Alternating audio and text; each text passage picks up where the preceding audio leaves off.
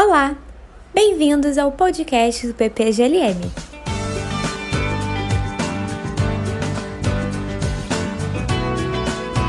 Damos início então a mais um episódio do podcast do PPGLM. No episódio de hoje, vamos conversar com Pedro Merlucci, doutor em filosofia pela Universidade de Durham, com pós-doutorado pela Unicamp e atualmente professor visitante na Universidade Federal do ABC. O tema do episódio de hoje é livre-arbítrio e responsabilidade moral.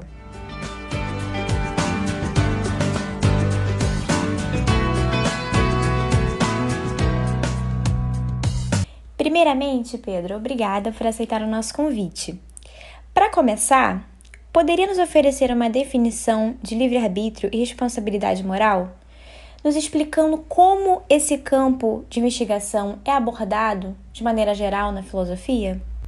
Boa noite a todas e todos, bom dia ou boa tarde, dependendo da hora que você estiver ouvindo esse podcast. Bia, muito obrigado pelo convite, é uma honra estar participando do podcast do PPGLM. E sobre a sua pergunta, é exatamente o problema com o qual eu tenho abordado e trabalhado nos últimos anos, que é o problema do livre-arbítrio e da responsabilidade moral. Porque tanto o livre-arbítrio quanto a responsabilidade moral andaram lado a lado nas discussões filosóficas, num sentido bem específico, né? Que uma pessoa ela só é moralmente responsável se ela agiu livremente ou se ela agiu de acordo com o livre-arbítrio. É, eu gosto de situar um pouco historicamente uh, esse problema milenar, que é o problema do livre-arbítrio, e eu sempre cito o trabalho da Suzanne Bobzin, que ela dá uma origem mais específica a esse problema, e curiosamente, ela atribui a origem do problema a uma interpretação errônea, uma mistura da filosofia da escolha deliberada do Aristóteles com a teoria estoica do determinismo e da responsabilidade moral. Então essa fusão assim da, da mistura, por um lado, da teoria do Aristóteles, da escolha deliberada, e por outro, do determinismo, teria resultado para ela, ali no século II a.C., a, o, o que a gente chama de problema do livre-arbítrio. É, bom, embora seja a minha especialidade, eu não, não sou um historiador sobre o problema do livre-arbítrio, mas a maneira como eu vejo é uma maneira bastante, digamos assim, kantiana, no sentido de que eu vejo o livre-arbítrio como uma antinomia. Antinomia aqui no sentido do Quine, que é não tem uma solução para esse problema sem que a gente abandone uma herança muito grande do, do nosso aparato conceitual. A gente vai ter que abandonar alguma maneira uh, que a gente uh, usa para quer explicar as leis da natureza, por exemplo, que eu vou falar um pouco disso sobre o meu trabalho, ou mesmo a responsabilidade moral parece que não tem uma solução. Por um lado, ou a gente abandona as nossas explicações científicas e a maneira como é, a gente explica o mundo natural, ou por outro, a gente abandona a, a, responsabilização moral, a, como a gente explica que as pessoas são dignas de culpa ou dignas de mérito por suas ações, e como que o livre-arbítrio está relacionado a isso. É, dá para formular ainda mais precisamente esse problema. Né? Na minha tese de doutorado, eu procurei formular o, o problema do livre-arbítrio como muitos outros problemas filosóficos, que é um conjunto de proposições em que cada uma dessas proposições é muito plausível, mas que conjuntamente é, a gente tem um conjunto inconsistente. Então, quais seriam essas proposições? Por um lado, a, a mais básica e que ninguém parece querer negar, à exceção dos céticos sobre o livre-arbítrio, é a proposição de que o livre-arbítrio existe. E uma explicação do porquê que o livre-arbítrio existe é porque a responsabilidade moral existe, né? E o livre-arbítrio andou lado a lado com a responsabilidade moral. E aí as outras proposições que criam esse conjunto inconsistente são as seguintes. A primeira delas é, é uma condicional e ela diz o seguinte: se a, as leis da natureza, se as leis da natureza forem determinísticas e explicarem todos os eventos que acontecem no mundo, então não existe livre-arbítrio. Essa condicional é, é, a tese também defendida é, pelas filósofas e os filósofos incompatibilistas, eles argumentam que o determinismo é incompatível com o livre-arbítrio nesse sentido. É, que se o determinismo for verdadeiro, então não há livre-arbítrio. E aí, curiosamente, a outra proposição que acaba gerando esse conjunto inconsistente é uma condicional também, mas que procura mostrar que o indeterminismo, ou seja, a negação do determinismo, também é incompatível com o livre-arbítrio. Então, é, existe uma longa e venerável tradição de é, filósofas e filósofos que argumentaram a favor da incompatibilidade do indeterminismo com o livre-arbítrio também. E há diversos argumentos a favor dessa tese. Então, assim, só para resumir aqui, a gente tem essas três proposições: o livre-arbítrio existe, se o determinismo é verdadeiro, então não há livre-arbítrio, e se o indeterminismo for verdadeiro, também não há livre-arbítrio. Então, com essas três proposições, a gente já tem um conjunto inconsistente, porque, como a gente sabe, o determinismo é verdadeiro ou não. E se ele for verdadeiro, não há livre-arbítrio, e se não for verdadeiro, também não há livre-arbítrio. Ora, mas a nossa primeira proposição que a gente começou era de que o livre-arbítrio existia. Então, é, obviamente, cada proposição é individualmente plausível, porque a gente tem bons argumentos, ou supostamente bons argumentos a favor de cada uma delas, mas que conjuntamente acaba gerando uh, essa inconsistência. Então, essa é a maneira como eu entendo do, o problema do livre-arbítrio. E não tem uma solução fácil. É, qualquer uma das proposições que a gente for recusar, e eu citei aqui a, o filósofo americano Quine, a gente vai ter que abandonar um pouco da nossa herança conceitual. Quer seja a maneira como a gente entende as leis da natureza, ou uh, entende as condicionais subjuntivas, enfim, a gente vai falar um pouco disso também. É, Pedro. É, uma pergunta que eu tenho a fazer, mas você já deu uma pincelada aí nela, é que um debate clássico em metafísica é a disputa entre o determinismo e livre-arbítrio na justificação de ações. Né? Em linhas gerais, você poderia falar como esse debate vem sendo construído historicamente na filosofia e como se encontra atualmente? Você já, já falou da questão do compatibilismo versus incompatibilismo, né? Vai falar mais um pouco sobre? Felipe, obrigado. Obrigado pela sua pergunta. Realmente, é, eu dei uma pincelada, mas a gente consegue ser um pouco mais específico para situar historicamente esse debate, ou pelo menos a maneira como eu formulei o problema do livre-arbítrio como um conjunto inconsistente de proposições. Então, o que acontece? É, durante muito tempo, principalmente ah, com o advento da, da filosofia analítica, a maior parte ah, do, uh, das filósofos e dos filósofos inseridos nesse debate, até mais ou menos ali a década de 70, era compatibilista, ou seja, essas pessoas acreditavam que o determinismo não é uma ameaça ao livre-arbítrio. O determinismo pode coexistir com o livre-arbítrio. Gosto muito de mencionar o também filósofo norte-americano Donald Davidson, que ele coloca, ele se coloca nessa tradição quando ele afirma que já lá atrás, na filosofia moderna, né, o Hobbes, o Locke, o David Hume, mas também os uh, empiristas lógicos, como Schilling, Ayer, é, eles já fizeram o que poderia ter feito, na visão dele, ou que deveria ter sido feito, para remover as confusões que fazem a gente pensar que o determinismo é incompatível com o livre-arbítrio. Então, essa era a posição mais ou menos padrão até o início da década de 70. Só que aí, acho que tudo mudou com a, com a, a formalização de um argumento que já era conhecido uh, na tradição filosófica, que é conhecido como argumento da consequência, que é o principal argumento incompatibilista, um argumento a favor da tese de que se o determinismo for verdadeiro, então não existe o livre-arbítrio. Então, alguns filósofos que propuseram esse argumento inicialmente e apresentaram esse argumento uh, a fim de nos persuadir a favor do, do, incompatibilismo, eles lançaram mão de algumas ferramentas da, das lógicas modais e uh, a partir daí o debate acabou um pouco mudando porque o argumento é, ele é muito preciso e ele é também intuitivo. Então, como que é o argumento? É mais ou menos o seguinte, né? Se o determinismo for verdadeiro, então o, o que se segue da definição de determinismo que a gente sabe é que as leis da natureza e o passado acarretam um futuro único. Então, mais precisamente, a gente pode falar do passado e das leis em termos de proposições. Então, imagina que a gente tem uma proposição que descreva uh, o passado remoto e uma proposição que seja a conjunção de todas as leis da natureza.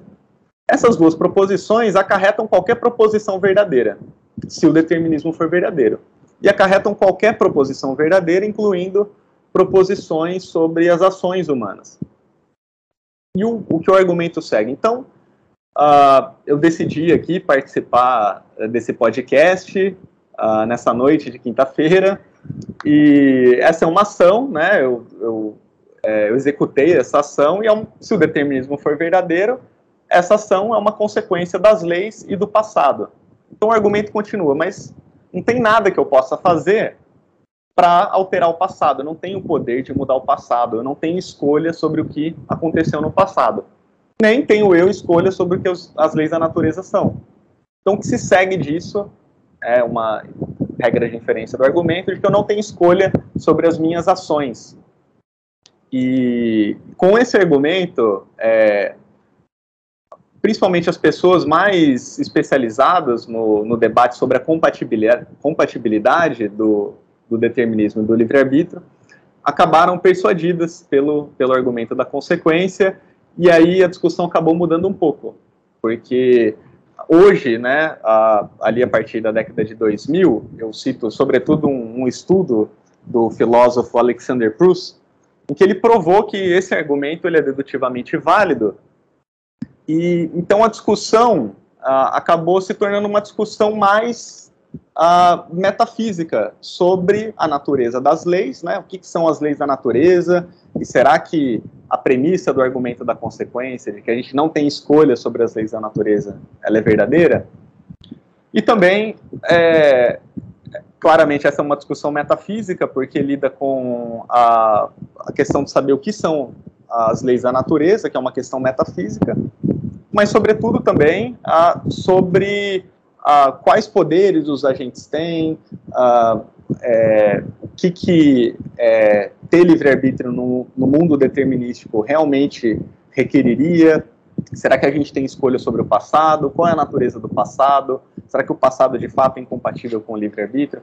Então, eu acho que a partir ali da década de 70 e 80, e sobretudo com os avanços da, das lógicas modais, o problema ele foi é, se tornando cada vez mais específico e, e cada vez mais é, sendo necessário ter esse olhar metafísico, assim, né, né, nessas questões principais, sobre o que é uma proposição, o que são as leis da natureza, qual é a natureza do passado, etc. Pensando agora a relação entre leis da natureza e livre-arbítrio, Pedro. Algumas questões são preeminentes nessa relação, porque é importante inquirir se leis da natureza são determinísticas e se pode haver exceções a leis universais e deterministas. Nesse sentido, como as explicações de regularidade Humeana e o essencialismo disposicional sobre leis da natureza trazem consequências importantes para o problema do livre-arbítrio. Perfeito. Essa é uma pergunta mais técnica e foi uma pergunta que eu procurei responder, sobretudo na minha tese de doutorado. Inicialmente, é, quando eu comecei o doutorado, no meu projeto de pesquisa, eu queria argumentar que o argumento da consequência, que eu apresentei informalmente aqui, uns minutos atrás, ele era um bom argumento a favor do, do incompatibilismo, ou seja, um argumento dedutivamente válido, hoje a gente sabe que ele é, pelo menos é, ele é válido se supusermos uma lógica modal uh, tão forte quanto T, mas eu queria mostrar que as premissas do argumento eram verdadeiras, né? Ele é um bom argumento, então não basta ele ser válido, tem que ter premissas verdadeiras, né? Eu queria argumentar que o argumento da consequência era um, um argumento sólido. Porém, é, estudando um pouco da literatura sobre as leis da, da natureza, eu acabei percebendo que a plausibilidade do argumento mudava dependendo da teoria de leis da natureza que a gente assumisse. Então, por exemplo, é, vamos considerar o que, que uma lei da natureza é para um Humeano ou para uma Humeana. Eu gosto, sobretudo, da, da filósofa britânica Ellen Beebe, ela é muito clara em como é ser Humeano e quais são os principais pressupostos da metafísica Humeana. Então, claro, a, a primeira ideia é que a, é, o mundo, eu colocaria assim, o mundo é um vazio de modalidade. Então, para o Humeano, não tem causa, não tem necessitação, não tem fazer as coisas acontecerem, é, não tem determinação. Essas noções modais, elas não existem numa, uh, elas não são básicas ou primitivas numa metafísica humeana. Isso tanto por motivos metafísicos quanto por motivos epistemológicos. Né? A preocupação epistemológica é que a gente não vê a necessidade do mundo. O Hume dizia, né, se você bate com o taco na bola de bilhar, você vê o evento de você acertar a bola com o taco, você vê o outro evento da, da bola branca rolar, mas você não vê o primeiro evento necessitando o outro ou causando o outro. Então, essa é preocupação epistêmica. Mas a preocupação metafísica também é legítima, porque que tipo de entidade é isso? Que é necessidade, determinação, etc. Então, assim, é, na teoria hilmiana, né, na metafísica hilmiana, que ela é bem encapsulada pelo, pelas palavras do David Lewis, de que o mundo é um mosaico, né, de questões de fato particular, uma coisinha aqui e outra coisinha lá. E não tem mais nada do que isso. Você tem uh, pontos espaço-temporais, propriedades sendo instanciadas e só. Não tem necessitação, não tem determinação, não tem nada disso. Ora, como explicar então, dentro desse mosaico hilmiano, dessa metafísica hilmiana que eu expliquei aqui informalmente, como que a gente pode explicar a noção de lei da natureza, sendo Humeano. Isso a princípio é difícil porque a gente pensa que as leis da natureza elas governam o mundo. Né? Essa noção de governar é uma noção supostamente, presumivelmente, modal. As leis não poderiam é, é, ser diferentes do que são, uh, as leis fazem com que uh, as coisas sejam assim e não de outro modo. Então, por um lado, parece que o Riumiano tem um problema em explicar, sobretudo, é, é, como as leis da natureza se, distinguem, se distinguem das chamadas generalizações acidentais. Né? As leis da natureza, ou as proposições que descrevem as leis da natureza, são generalizações, né, são universais, valem para tudo aquilo que existe. É, mas, pro, obviamente, nem todas as generalizações são leis da natureza. Então, o exemplo que o Reichenbach usava era de que todas as esferas de ouro têm menos de uma milha em diâmetro. É, essa é uma generalização verdadeira, mas não é uma lei da natureza. Então, o que, que o Hilmiano faz? A teoria do Hilmiana é também conhecida como a teoria de Ramsey e Lewis porque o David Lewis, ele pega uma passagem do Frank Brunson, uma nota de 1928, eu estou citando de cabeça aqui, pessoal, se eu estiver errado, peço desculpas. Enfim, que o Ramsey, ele dizia que a gente podia entender uma lei da natureza como um axioma de um sistema dedutivo. Então, a ideia é mais ou menos a seguinte, né, é, eu geralmente uso esse exemplo. Imagina que a gente quisesse escrever todos os fatos do mundo, ou melhor, imagina que Deus você dá um presente para gente e que ele daria um livro com todos os fatos, né, todas as proposições verdadeiras que existiram no universo até hoje. Obviamente, esse livro ia ser muito grande, a gente não ia conseguir ler todas as proposições verdadeiras que são. Então, o truque, né, o truque divino foi colocar uma lista de axiomas, e aí com esses axiomas a gente poderia deduzir todas as outras proposições. Então, nessa visão reumiana, as leis da natureza são como os axiomas. São axiomas num sentido específico, né? São os axiomas dos sistemas dedutivos que combinam da melhor maneira possível simplicidade e força. Então, uma consequência dessa visão é de que as leis, elas dependem dos fatos, e não o contrário. Nas visões governistas de, de leis da natureza, como essencialismo disposicional, eu já vou falar um pouco disso, as leis determinam os fatos. Agora, para o Humeano é o oposto, né? As leis só existem porque os fatos existiram primeiro, e as leis vão tentar sumarizar ou resumir esses fatos. Ora, a pergunta óbvia aqui agora é se, dentro dessa visão de leis da natureza, elas são uma ameaça ao livre-arbítrio. E a resposta que diversos filósofos e filósofas humianas deram é que não.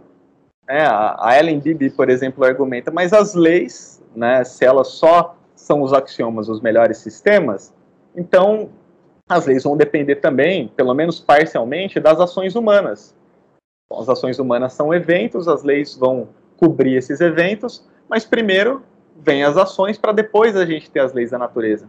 Então elas não são uma ameaça a, ao livre-arbítrio. E uma consequência dessa visão de leis da natureza, que eu demonstrei na minha tese, é que a, a premissa do, do argumento da consequência, que é ninguém tem nem nunca teve qualquer escolha sobre se as leis da natureza são verdadeiras.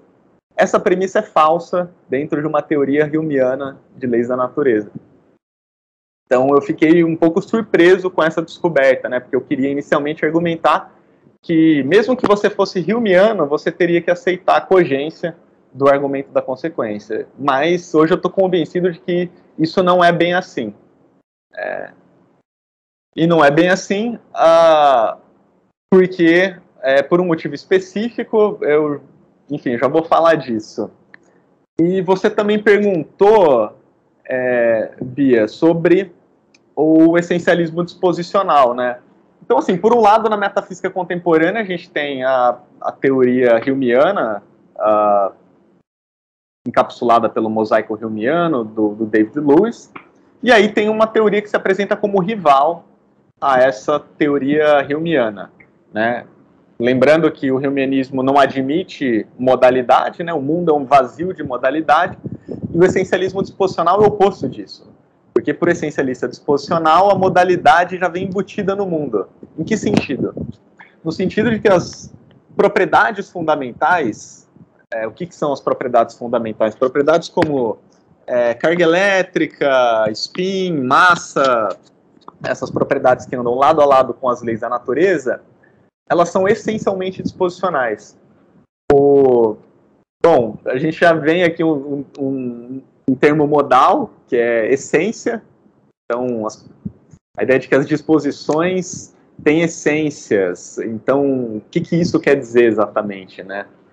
Bom, disposições é, no século passado, sobretudo ali no século XX, é, elas eram vistas com, com é, muita suspeita por quase todo mundo ali trabalhando na metafísica. Que levou o Mellor, o, o, o filósofo metafísico é, Mellor, a dizer que a gente tem um preconceito vitoriano em relação às disposições, né? E a ideia de que as disposições eram para ser explicadas por meio de outras propriedades, que a gente chama de propriedades categóricas. Né? Então, o que é uma disposição? Uma disposição é é algo como a fragilidade. Né? A fragilidade, se eu digo que um vaso é frágil, eu estou dizendo que, entre outras coisas, que se ele fosse é, se, se, ele fosse jogado ao chão, se ele fosse acertado com determinada força, ele se quebraria. É, então, as propriedades disposicionais elas se contrastam com as propriedades categóricas, como é, ser duro, por exemplo. É, como eu disse, essa visão era. É, as pessoas não gostavam muito dessa visão porque achavam as disposições misteriosas, né? Tal como o Humeano pensa que a modalidade é misteriosa, a disposição é uma modalidade, a metafísica do século XX era dominada por, por essa visão uh, Humeana de que as disposições não poderiam é, existir por si só, né? Que as disposições teriam que ser explicadas por meio de condicionais contrafactuais ou leis da natureza, enfim, aí tem várias teorias que procuravam explicar as disposições. Mas a ideia básica, né, que mudou no século XXI, é que as análises que procuravam reduzir disposições a propriedades categóricas, elas falharam, principalmente aqui a análise condicional, né, que um objeto ele tem uma disposição para manifestar algo em resposta a um estímulo, se somente se, se ele recebesse esse estímulo, então ele manifestaria. É, então, eu usei o exemplo da fragilidade né, do vaso. Se o vaso recebesse um estímulo apropriado, então ele se quebraria. Hoje a gente sabe que essa análise condicional ela é falsa. O David Lewis, né, num artigo dele sobre disposições, é até engraçado que ele fala: é, essa é uma análise simples, porém falsa. É, e isso motivou, né, em parte, o desenvolvimento do essencialismo disposicional. Então, essa ideia de que a gente não consegue reduzir disposições e que as disposições vão ser básicas na nossa ontologia. Mas como, precisamente, né? Então, a ideia de que, para os essencialistas disposicionais, em geral, existem propriedades disposicionais. Então, os essencialistas discordam dos nominalistas, é, em geral, isso, né, não são todos, mas em geral eles discordam dos nominalistas e pensam que a gente tem que admitir propriedades na, na nossa ontologia.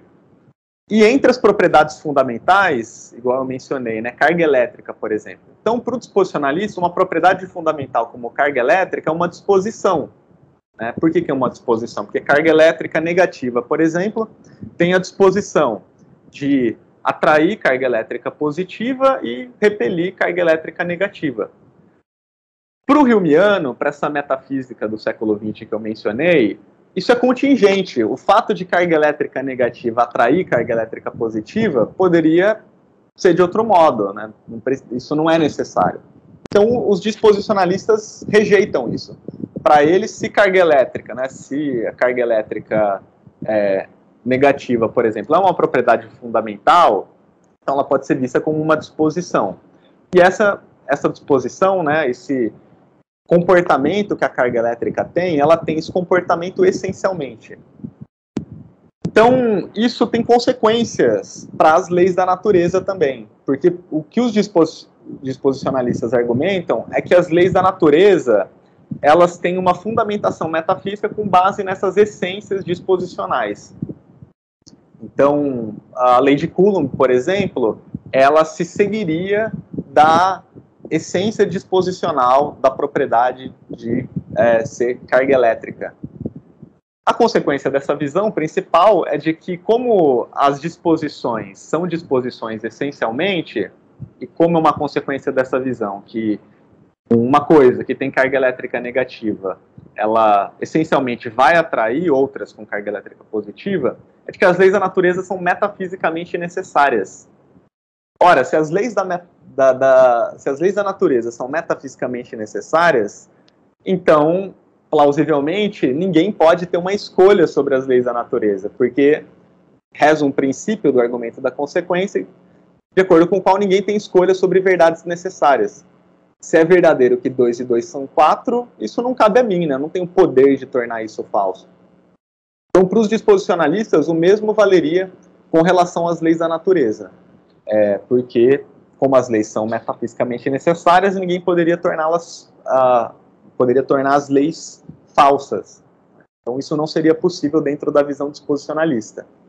Então é interessante a gente ver, né, como eu tinha mencionado, que o problema do, do livre-arbítrio, ele é um problema metafísico de pano de fundo, é, cuja solução acaba dependendo da nossa uh, metafísica de pano de fundo, né? Parece que se a gente for Humeano, vai ter mais espaço para o livre-arbítrio, mesmo na hipótese do determinismo ser verdadeiro.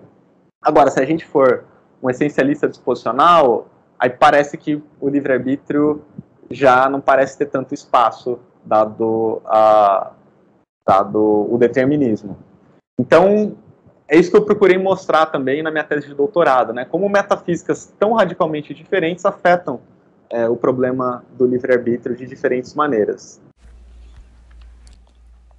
Então, na esteira da pergunta anterior, Pedro, que você classificou aí como sendo uma pergunta mais técnica, né?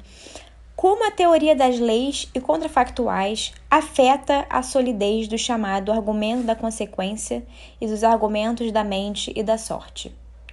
Além disso, a partir desse debate, como podemos pensar em uma perspectiva libertária como a que você propõe?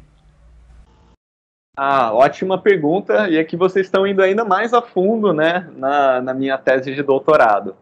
Então, eu acabei publicando um artigo recentemente que se chama é, Revisitando o Contra-Exemplo de McKay Johnson à Regra Beta.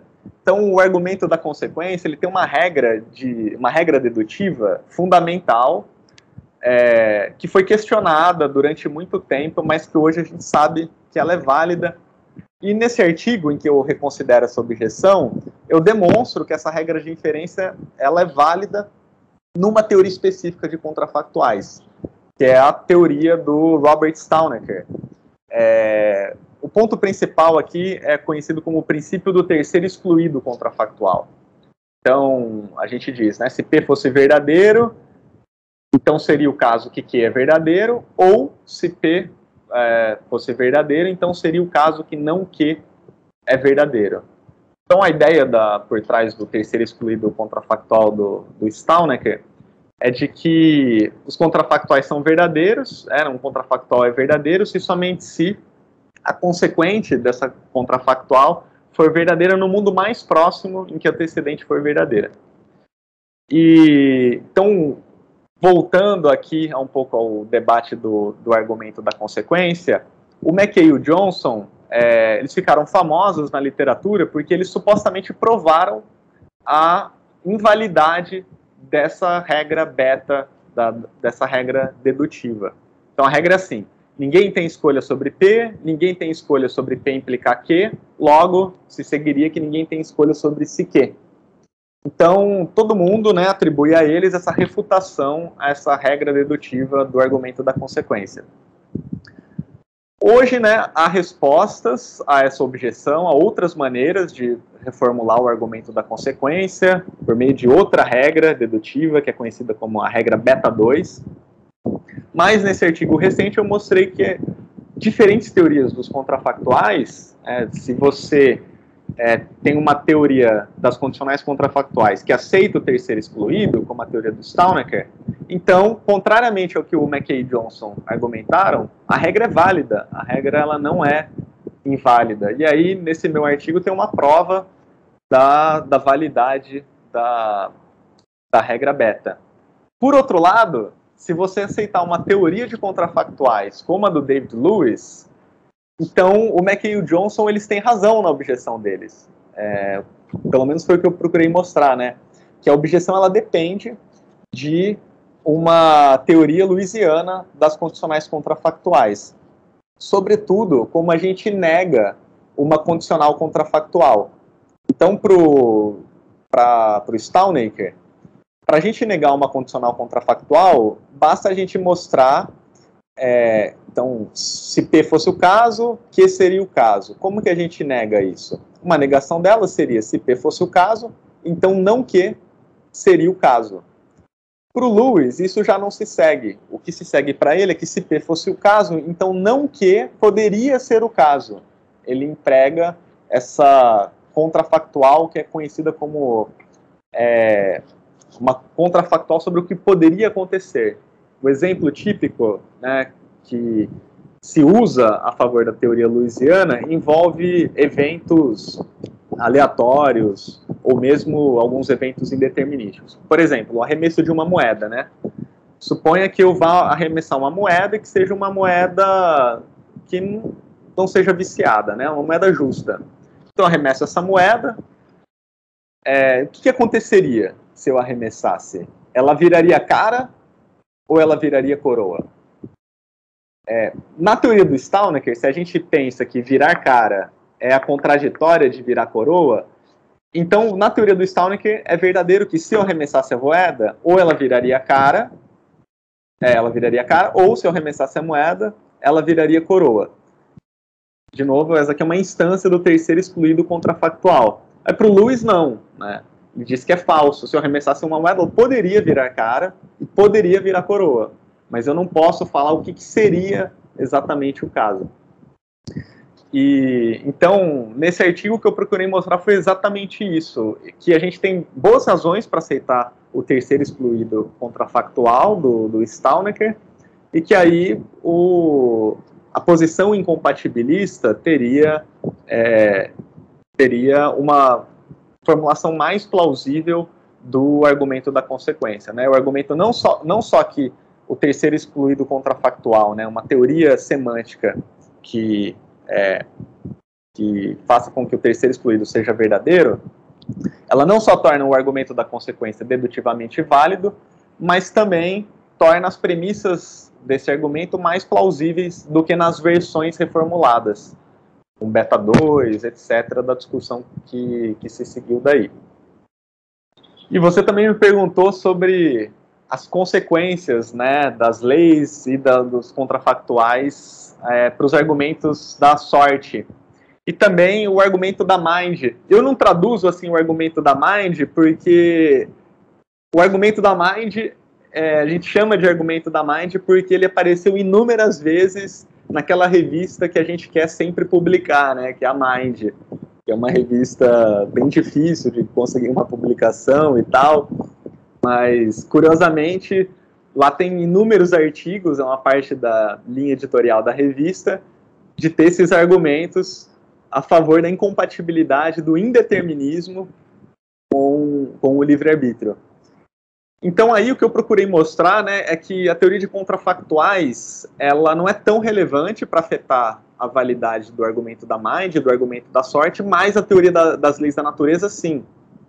Então, é, eu tenho um, um, trabalho com a Nancy Cartwright, é, num artigo que se chama Será que as leis da natureza são consistentes com contingência? E aí, nesse artigo, a gente distingue vários sentidos em que as leis da natureza podem ser contingentes. Mas eu queria citar dois principais, né? São duas perguntas principais que a gente faz. Primeiro, será que as leis da natureza são universais em escopo? Ou seja, será que as leis da natureza cobrem todos os eventos que existem? É, uma outra maneira de formular isso é a seguinte: será que as leis da natureza não são leis é, ceteris paribus? Leis ceteris paribus são leis da natureza em que a gente tem na antecedente da condicional uma cláusula como, ah, se isso isso não acontecer, então aí você tem a consequente. As leis ceteris paribus elas não se aplicam a, a todos os eventos, elas não se aplicam àqueles eventos que são excluídos é, ali na, na antecedente dessas generalizações que a gente chama de leis da natureza. Então, o que eu e a, e a Nancy argumentamos nesse artigo é que nenhuma teoria atual, contemporânea das leis da natureza, pelo menos as principais teorias, é, se comprometem com a ideia de que as leis cobrem todos os acontecimentos do universo. Então, to, as leis da natureza podem ser é, consistentes com a contingência nesse sentido as leis elas podem ser limitadas em escopo. Elas se aplicam a certos fenômenos do mundo, mas não se aplicam a todos esses fenômenos. Então, o principal argumento que, é, que a gente usa né, para argumentar a favor disso deriva ali um pouco do problema da indução. É, então, a gente pode fazer uma pergunta, né? Por que, que o nosso universo ele é regular e não caótico de tempos em tempos? Né? Por que, que parece que a gente observa uma regularidade e não caos? Por que, que o caos não acontece de tempos em tempos? E a resposta que a gente tem a essa pergunta é que nem os humianos, nem os disposicionalistas têm uma resposta adequada a isso. Não tem nada na teoria humiana ou na teoria disposicionalista em si que faz com que a gente tenha uma resposta positiva a essa questão, de que as leis vão cobrir todos os eventos do mundo. Então, uma consequência disso, né, se a gente é, aceita esse nosso argumento de que as leis são limitadas em escopo, então tem uma consequência tanto para o argumento da mind quanto do argumento da sorte, porque eles vão ter uma premissa falsa. Qual que é essa premissa que vai ser falsa do argumento?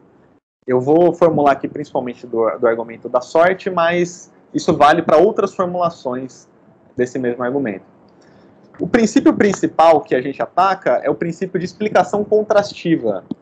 Então, o que esses argumentos apelam é, é a seguinte ideia. Então, se o indeterminismo for verdadeiro, não tem nenhuma explicação do porquê que eu decidi, digamos, levantar a minha mão agora, em vez de não ter levantado a minha mão.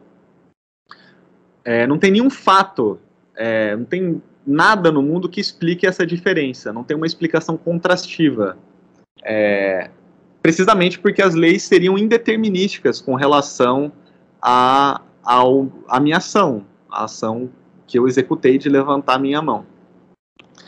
Então, é, o que, que, a gente argumenta? Que é, o indeterminismo, o indeterminismo por si só não acarreta que não existe explicação contrastiva. Que o erro do, do argumento da sorte seria em confundir a negação do determinismo. Tem duas maneiras de negar o determinismo. Por um lado, a gente pode negar o determinismo porque a gente diz que as leis da natureza são indeterminísticas.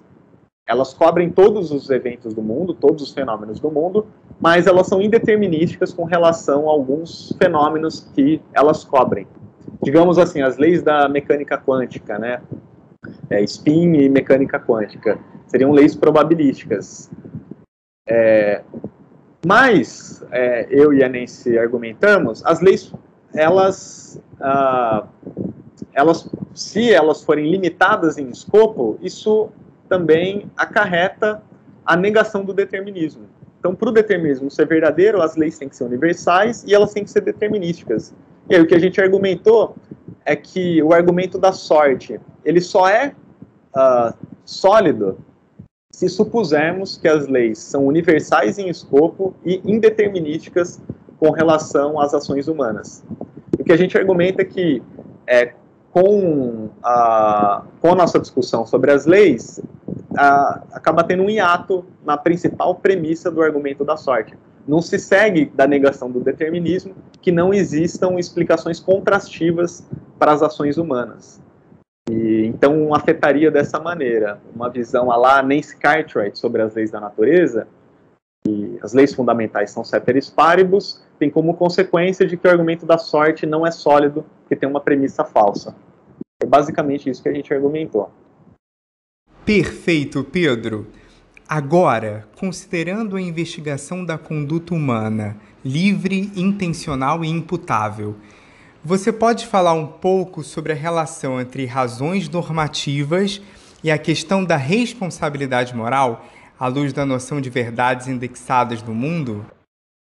Perfeito, Tiago. Obrigado pela pergunta. Essa também é uma pergunta técnica e quando eu ouço essas perguntas eu percebo quão técnico o problema se tornou. Então, o que acontece nesse debate sobre a responsabilidade moral é que existe um outro argumento que seria o primo do argumento da consequência, que é conhecido como argumento direto. Então, enquanto o argumento da consequência ele se foca na noção de escolha e de que a gente não tem escolha sobre o passado e as leis da natureza, o argumento direto se foca na noção de não ser nem parcialmente moralmente responsável é, por uma proposição. Então, tal como o argumento da consequência ele lança a mão da relação entre agentes e proposições, e a relação de ter escolha sobre proposições, o argumento direto é, é como se fosse uma formulação do argumento da consequência, mas trocando a, a noção de ter escolha pela noção de é, ser moralmente responsável. Então, como que seria o argumento, né? É, se o determinismo for verdadeiro, então, se eu cometi um crime, é, é, digamos assim, vou chamar essa proposição de P, né? uh, uma ação que eu executei que ela é digna de culpa e, portanto, eu sou moralmente responsável por essa ação. Então, se o determinismo for verdadeiro, tanto as leis da natureza quanto o passado vão é, acarretar essa proposição. Mas eu não sou moralmente responsável, nem parcialmente, pelo que aconteceu no passado. Nem sou moralmente responsável pelas leis da natureza. Logo, a consequência é, das leis e do passado, incluindo a minha ação, né, a minha ação sobre a qual sou moralmente responsável, eu também não sou moralmente responsável por essa ação. Então a gente só troca a noção de escolha do argumento da consequência, de não ter escolha sobre o passado e as leis, pela noção de não ser moralmente responsável pelo passado e as leis. E aqui a gente já entra é, num artigo do ano passado, publicado com o meu amigo e colega também, o Fábio Lampert, em que a gente argumenta que é, esse é um operador do, que é utilizado no argumento direto, que é um operador de não ser nem parcialmente moralmente responsável pela verdade de uma proposição. A gente argumenta que é, a regra de necessitação, então assim, se uma proposição é necessariamente verdadeira, de acordo com esse argumento, se seguiria que ninguém é moralmente responsável, nem parcialmente, pela verdade dessa proposição. E aí a gente apresenta um contra-exemplo a esse princípio, é, a essa regra. É, então, como que uma pessoa pode ser moralmente responsável, pelo menos parcialmente, por uma proposição que é necessariamente verdadeira? E aí o truque, e na verdade não é um truque, mas uma consequência das uh, lógicas bidimensionais é, que surgiram uh, nas últimas décadas, é introduzir o operador de realidade ou operador de atualidade, depende de como a gente traduz. E esse operador, ele é, acaba indexando uma verdade a um mundo. Então, é, se uma proposição P é verdadeira, eu posso dizer que essa proposição ela é realmente verdadeira. O que, que eu quero dizer com isso? Eu quero dizer que essa proposição é verdadeira no mundo atual. Então, o mundo atual ou o mundo real, quando a gente utiliza né, essa noção de uma verdade indexada ao mundo, a gente está restringindo o nosso espaço modal a um único mundo só. Então, se a proposição atualmente P é verdadeira, atualmente eu levantei a minha mão. Suponha que isso seja verdadeira. Então se segue disso que ela é uma verdade necessária. É necessariamente verdadeiro que eu levantei a minha mão às 20h33 dessa noite de quinta-feira uh, e é, uh, nossa, agora me perdi que voltar. É, então, o que se seguiria é que eu tenho escolha sobre proposições que são necessariamente verdadeiras. Então, a ideia básica desse nosso artigo é: considera a proposição de que eu levantei a minha mão. Eu tenho é, escolha sobre ela, eu sou moralmente responsável por essa proposição? Uma resposta plausível que a gente argumenta é sim. Né? Se eu levantei a minha mão, foi em virtude da ação que eu executei. Né? É, agora, essa proposição de que eu levantei a minha mão embora seja diferente da proposição de que atualmente eu levantei a minha mão, porque a primeira não é uma verdade necessária, mas a segunda é uma verdade necessária. Não tem nada sobre mim que explique por que, que eu sou moralmente responsável com relação a P, mas não, mas que eu não seja moralmente responsável em relação a atualmente P.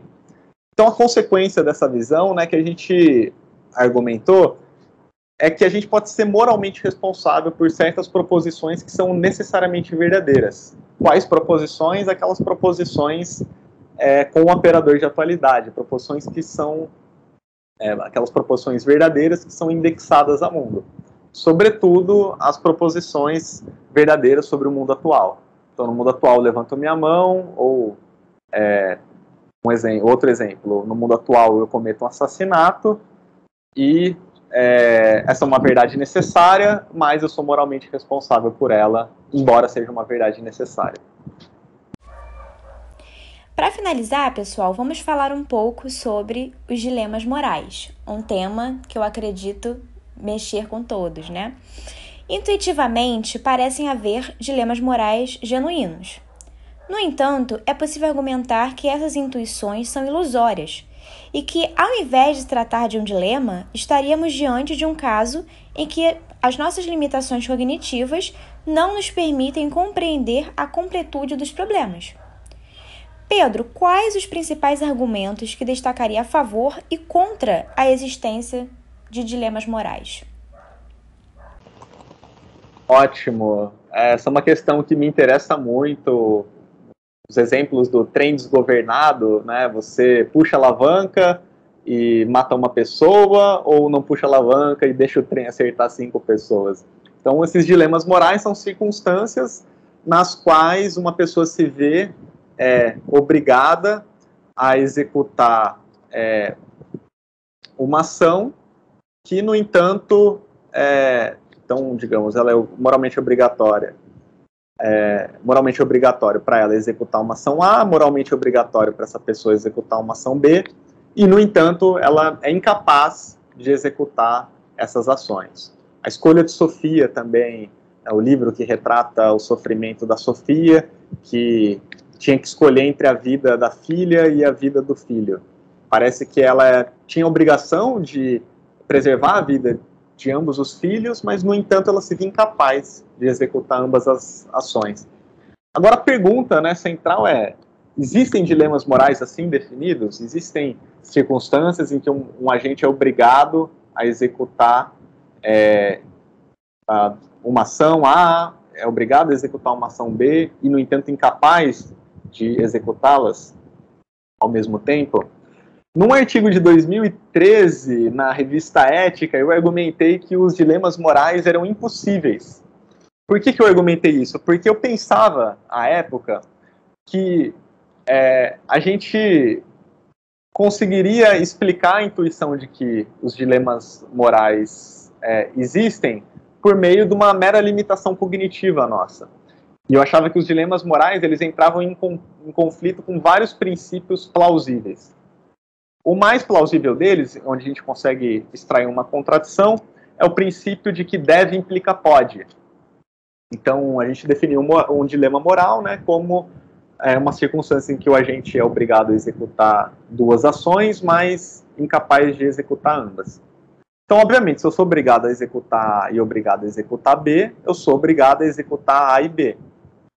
E o que, que o princípio de que deve implica pode é, quer dizer? Quer dizer que se eu sou obrigado a executar uma ação, é porque eu posso executar essa ação. A gente não pode exigir de uma pessoa que ela ah, faça o impossível.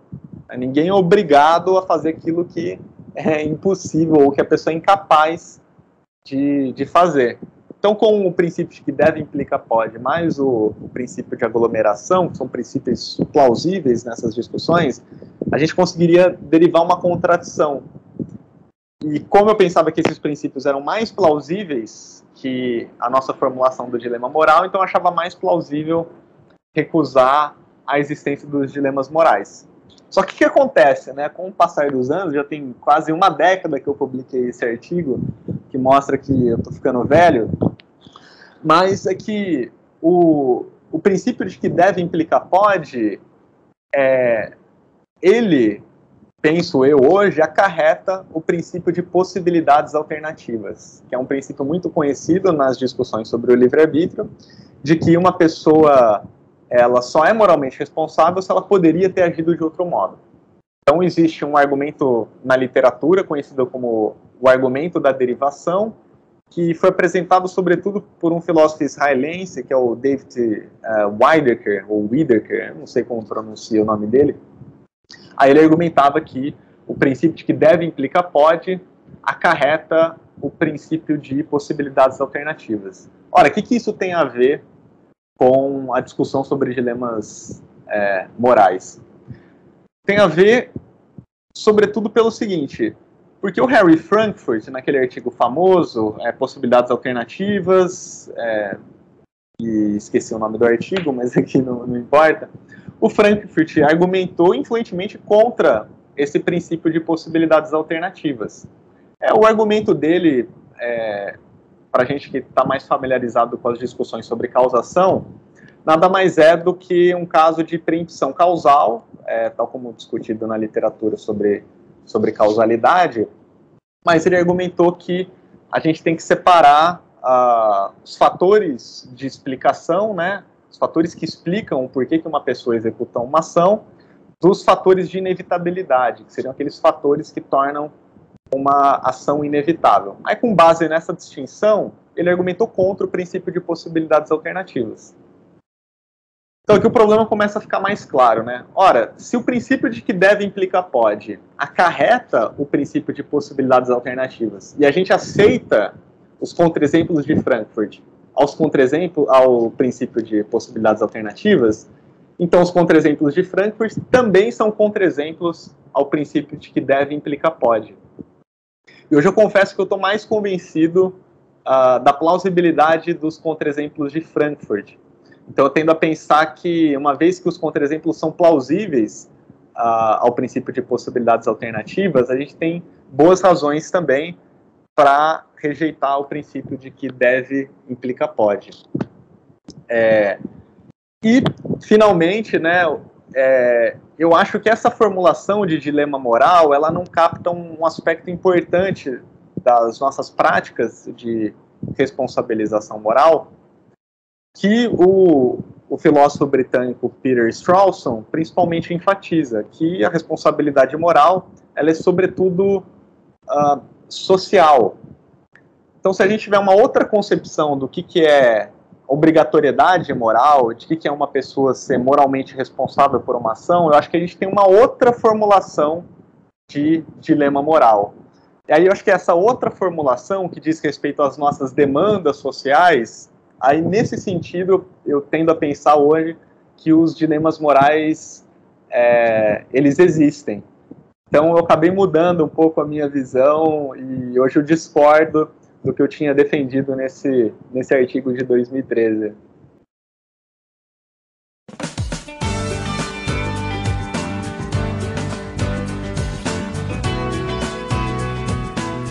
Bom, pessoal, então nós damos fim a mais um episódio do podcast do PGLM. E claro, agradecemos ao professor Pedro Merlucci pela ótima entrevista e também agradecemos a você que nos ouviu pela sua audiência. Pedimos que compartilhe esse episódio com os amigos e que nos siga nas redes sociais. Estamos no Instagram, Twitter, YouTube.